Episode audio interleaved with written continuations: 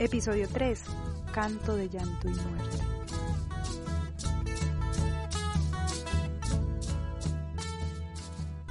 Acompáñanos a conocer las voces y sonidos de nuestro territorio.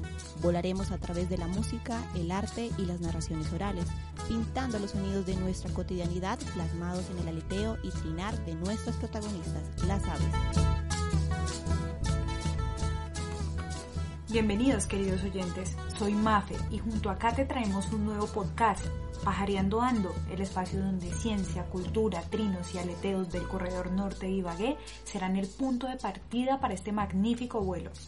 Así que señores pavos, señoras urracas, canarios y gallitos de roca, no olviden que las redes de Twitter, Facebook e Instagram eh, están preparadas para recibir sus trinos, arrullos y aleteos. Estamos con el arroba pajareando ando podcast y la página web donde pueden descargar nuestro podcast es pajareandoandopodcast.com.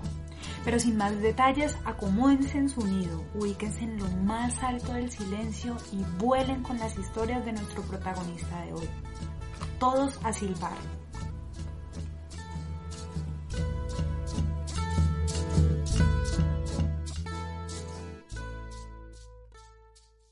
Silbar, silbar, eso me recuerda la hermosa sonoridad que producen las aves con su canto. Por eso resulta maravilloso conocer un poco sobre esa melodía que tanto ha fascinado al hombre en las diferentes manifestaciones culturales, especialmente en nuestro corredor norte de Ibagué.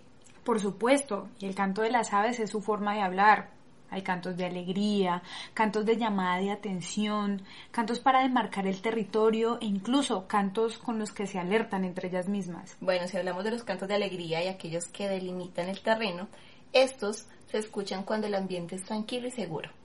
Por otro lado, cuando el ave quiere llamar la atención, generalmente en épocas de apareamiento, sus cantos son llamativos y entonados, pues llegó la hora de conquistar y cautivar.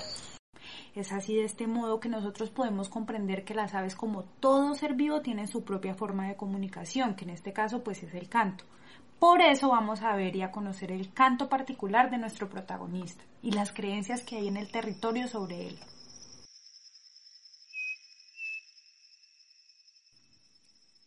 Uno, dos, tres.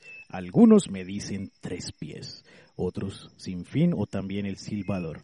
Pero mi nombre científico es Tapera Naevia, desde el territorio del que les hablo, que es el corredor norte de Ibagué, para ser más específico en el corregimiento de San Bernardo. Mi canto es asociado con la muerte. Por allá en la década del 48 del siglo pasado, la ola de violencia que azotaba el país se dividió entre conservadores y liberales.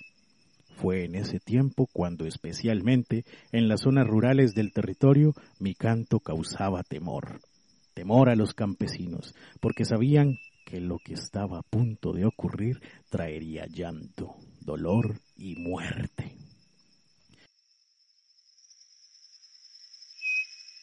Recorriendo los angostos y pedregosos caminos de San Bernardo, nos encontramos con doña Carmen, una antigua habitante del territorio que vive por el camino hacia la flor.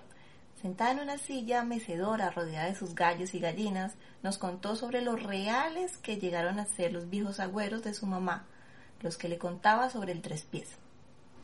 Ella decía, ella no contaba, ella decía, mija, y uno se, ponía a pensar que era verdadero. Digamos, el tres pies comenzaba a cantar o la abuela y decía, mija, algo va a pasar, alguna tragedia, alguien se va a morir de la casa o amigos, familiar, y eso no nos hallaba. Allá cantaba, yo me levantaba de mañanita y oía cantarle el tres viejo, la abuela, y, yo le decía, él sí me rechazaba, ay, deje de agüeros, ay, esos son agüeros pendejos. Yo le decía, no, vamos, póngale cuero. Cuando al, al otro día, por la tarde o al rato, ay, se murió Julanito o la llamada, ay, mire que se murió Julana, mire que no sé qué. entonces son agüeros que uno ve que son verdaderos, son verdaderos. Porque mire, mamita, a mí, a nosotros nos asesinaron el niño, el menor, el hijito, tenía 17 años, allá en la carretera. Esa semana él estaba, mi marido estaba por allá, anda, fin, que yo pasé toda la semana acá. Preciso ese domingo me mataron al niño. Y todo eso pasó, cantaban los gallos tristes, ese tres pies, esa semana estuvieron todos los bichos alborotados. Y yo cuando me iba a imaginar que era mi niño que me iba a matar. Entonces son creencias que, que uno dice que son agüeros, pero son agüeros ciertos. Pero en el mismo lugar se encontraba don Roberto, el esposo de doña Carmen, el mismito con el que ha convivido por más de 30 años. A diferencia de ella, él piensa que el canto del pajarito no tiene absolutamente nada que ver con las desgracias que pueden llegar a ocurrir. Que esto que un animalito que yo digo que lo ellos cantan porque mi Dios les dio ese don de cantar. Pero que eso es una casualidad, ¿no? Que de pronto un día una abuelita porque esas Seguimos el camino hasta llegar a una antigua casa de Bareque. En ella preguntamos por don José Luis, un abuelo con más de 80 años que ha vivido en San Bernardo desde que tiene conciencia. En ese momento estaba cocinando el maíz para hacer las arepas y mientras terminaba nos contó que para él el tres pies es un espíritu malvado que ronda las montañas del corregimiento. Ese era un pájaro malo, un espíritu malo, es un pájaro, pero es, un espíritu malo porque por decir algo, ese pájaro, pongámoslo, le hacen un tiro y cae y se va usted a recogerlo y no, encuentra nada. Entonces, de todas maneras, por otro lado, pongamos un ejemplo, si yo estoy como, pongamos que de pronto me van a matar a mí o de pronto eh, una persona va a morir, eso le llega y revolotea en la casa y comienza a cantar por ahí así le va llegando así a la, casa. Y eso es lógico, eso sí es cierto. Y terminando nuestro día en San Bernardo, visitamos la finca de Doña María y ahí estaba Don Ángel, campesino dedicado a la tierra y entregado de corazón al territorio. Entre tinto y brisa nos contó que el famoso Tres Pies posee tres misterios enunciativos. ¿Quieren saber cuáles son? tiene, tiene tres misterios, el tres pies. El primero, cuando hay veces que canta tres veces, que cante por aquí cerca, así, así que cante una, dos y tres seguidas, es, es muerte de alguna, alguna persona. Si, si canta seguido, por allá más al fondo, por allá, para el lado, si resultan varias por allá cantando, es invierno preciso. Llueve porque llueve. Y la tercera, si ella se oye cantar, por lo menos por decir algo, allá en aquella loma se escucha cantar a esa distancia. Entonces ella está avisando que por allá no puede pasar nadie porque hay peligro. En Ibagué, el tres pies es asociado a los agüeros, al misterio de la muerte. Sin embargo, el ave no hace nada más que silbar. Mm, sí, y también hay algunos escépticos que evitan catalogar al sinfín como un ave buena o mala. Simplemente dicen que es un pájaro como cualquier otro que adorna con sus colores y canto la madre tierra. Sea cual sea su posición, le tenga o no le tenga huevo al pajarito, es claro que nuestro protagonista es fiel representante de la cultura de nuestro territorio rural. Tanto así que la leyenda del silbador es una creencia exclusiva del Tolima.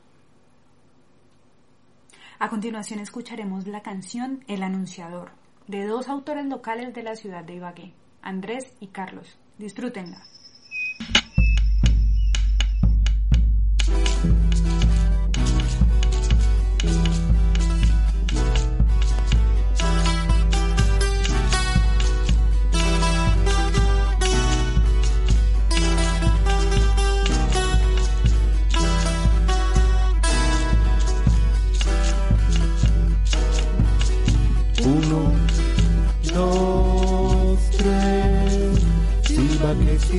Silba el silbador.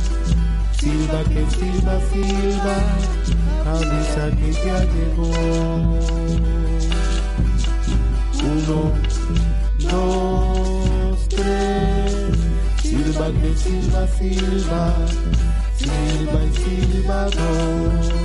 Silba que silba, silba, anuncia que ya partió.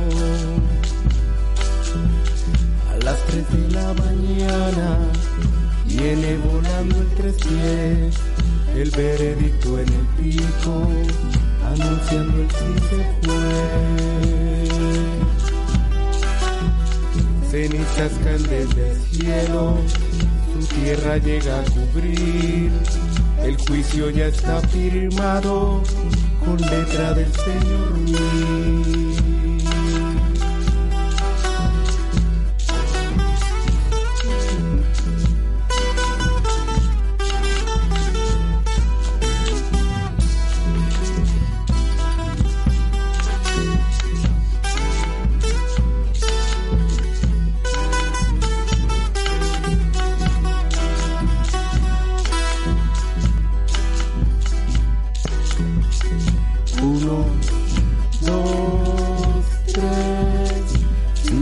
Silba, silba. Silba el silbador. Silba que silba, silba. Avisa que ya llegó. Hoy en el cementerio un nuevo huésped llegó ya estaban preparados. Él sí se cantó.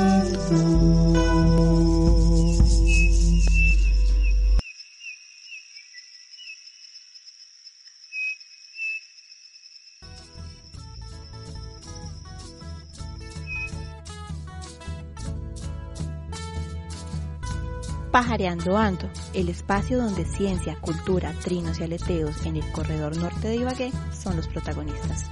Hacemos un agradecimiento especial al punto Vide Digital Plus del Colegio Carlos Llera Restrepo y a la voz masculina de este capítulo, Rafael.